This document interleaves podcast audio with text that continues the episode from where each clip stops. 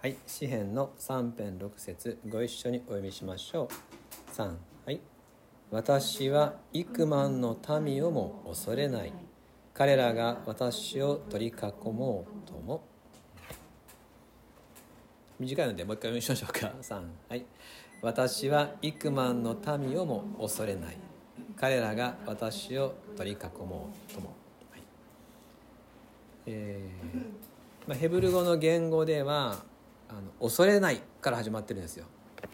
恐れない、えー、とてもはっきりとですね。私は恐れません。その後でですね、えー、幾万の民をもっていうふうに続きます。ご存知のように見てきたようにダビデは絶望的な状況の中でいたわけでしょ？けれどもその中でも彼は恐れることをしなかったわけです。前回読んだね5節ではそんな状況の中でも彼は眠ったって書いてありますね。横になって寝たんだよって。すやすや寝ましたっていうのを前回見ました。でそれが、えー、ここで彼がですね夜になったら安眠してたっていうのがどれぐらい驚くべきことかっていうのが今日の箇所から分かるんですね。彼が夜になったらすやすや寝たという時えー、ダビデの周りにはダビデを殺そうとする人々が陣取っていたわけですよね。その数幾万って書いてあるでしょ。数万の軍勢です。アブサロムの配下にある数万の軍勢がですねダビデ一人を殺害するためにもう準備が始まってたわけですよ。その状況の中ですね、えー、彼は夜になったら寝たっていう、洞窟に隠れたりですね。いろんなところで隠れたわけですけどいつもう捕らえられるかわからないと。自分を殺そうとする数万の軍勢が来てる。あのロシアがウクライナに侵攻しましたがやっぱり数万とかね10万とかの数ですよ。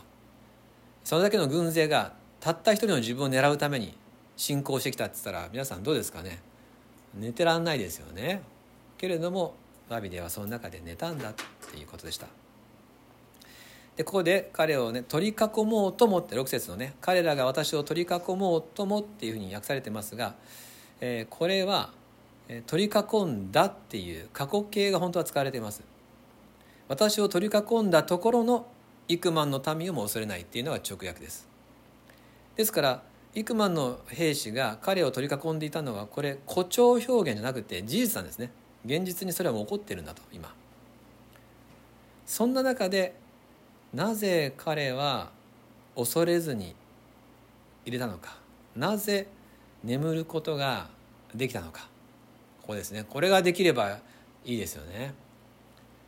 私少しだけあのちょっと、えー、連想するというか思い出すことがあるんですけれどもまああの知床でねこの間も、まあ、あの海難事故はありましたが知床は海も怖いんですけれども山も怖くってえー、知床の羅臼岳っていう雪山に登った時に夜怖かった寝るのがねテントを張ったんですけれどももう吹雪で、えー、救助は来ないんですね。あのもうその人がいませんから知床の山なんて。ヒグマしかいないようなところでそこで夜氷点下十何度まで下がってですねあの靴を抱いて寝ないと靴が凍るっていう中で外は吹雪で明日無事に戻れるだろうかっていうかそういう時ですねだったんですがでも夜寝れたんです。なぜかというとテントの中にね山登りのベテランの先輩がいたんですよ。でそのもう達人みたいな先輩が一緒だったから、えー、初めて行く知床の雪山でも吹雪でも、えー、なんかね水が凍っていくとか全部凍っていく世界の中でもこの人といればあの生きて帰れるだろうと思いました。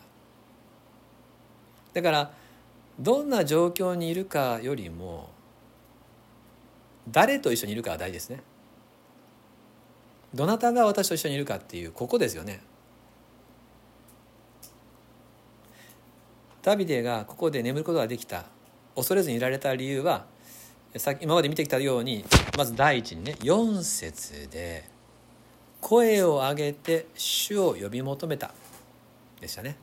神様にもう声を上げて叫んで何もかもを祈ったわけでしょ？これは4節でした。そして第2にその5節でね身を横たえたってありますからもう自分の身を主に委ねたんです。神様に祈りもう身を委ねた。だから彼は恐れないわけです。ここで一番重要なのは先ほど言いましたように誰を呼び求めたかです。呼び求めただけじゃなくて誰を呼び求めたのか。また誰に身を委ねたのかですね。祈ればいいと思うんじゃない。任せればいいと思うんじゃない。誰に祈ったのか。誰に身を委ねたのか。改めて主はどういうお方かということがここが勘どころですよね。主はどういうお方か。3節にはこう書いてありました「主よあなたこそ私の周りを取り囲む盾。神様は私たちの周りを取り囲む盾です」また4節では聖なる山から答えてくださる方でしたね。さらに5節の後半では私を支えてくださる方でしょ。ダビデはですね一つ一つ神様はどういう方かっていうことを詩の中に織り込んでるんですよね。私たちに教えてくれてるわけですよ。神様はこういう方だ。私を取り囲む盾聖なる山から答えてくださる方私を支えてくださる方。この御言葉通りならば本当に神様はこういう方ならば私たちにはどんな時にも希望があるわけです。この御言葉通りの神様なら本当に神様が、え、私たちを取り囲んでくれる盾ならば本当に神様が叫んだら答えてくださる方ならば本当に神様が支えてくださる方ならば手を置いてされてくださる方ならば私たちはこの方に祈って身を任せればいいんですよ。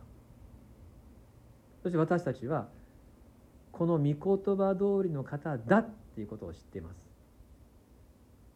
イエス・キリストを知ってるからです。イエス様を知った私たちは確かに神様は御言葉通りだということを知ってるんですよね。イエス様は私たちを取り囲む方。私たちに答えてくださる方。私たちを支えてくださる方、まあ、全部言いたいところですけど一つだけ御言葉を紹介したいんですけれどもコリント人への手紙の第2の5章14節というところ。第2コリント5章14節。ただねこれ紹介したいのはあの新科学聖書の今2017ですけど第3版の方で紹介したいんですいませんが私が第3版で読ませていただきますね、えー、お読みします。第2コリント5章14節第3版。というのはキリストの愛が私たちを取り囲んでいるからです。ほらキリストの愛が私たちを取り囲んでいる。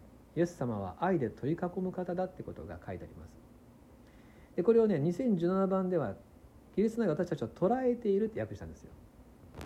取り囲むって表現がなんかね、えー、ちょっと誤解を招きかねないんで捉える。でもね言語ではこれはもうまさに取り囲むというか押し寄せるとか身動きができないぐらいにこう圧迫するっていうそういう言葉が使われています。それを2017では「愛が捉える」っていうふうに訳してますがニュアンスとしては第3版の方が分かりやすいと思います。愛が取り囲んでいる。イエス様はそういう方です。イエス様は私たちを愛で取り囲む方。私たちはそれをずっと経験してきました。イエス・キリストによって聖書に記されている神様の愛やお優しさや力強さを私たちは経験的に知っています。ですからもう神様を知らない人のように不安になることなく神様を知っているものとしてダビデのやり方に習っていきましょう。つまり声を上げて全部を祈り身を委ねていく。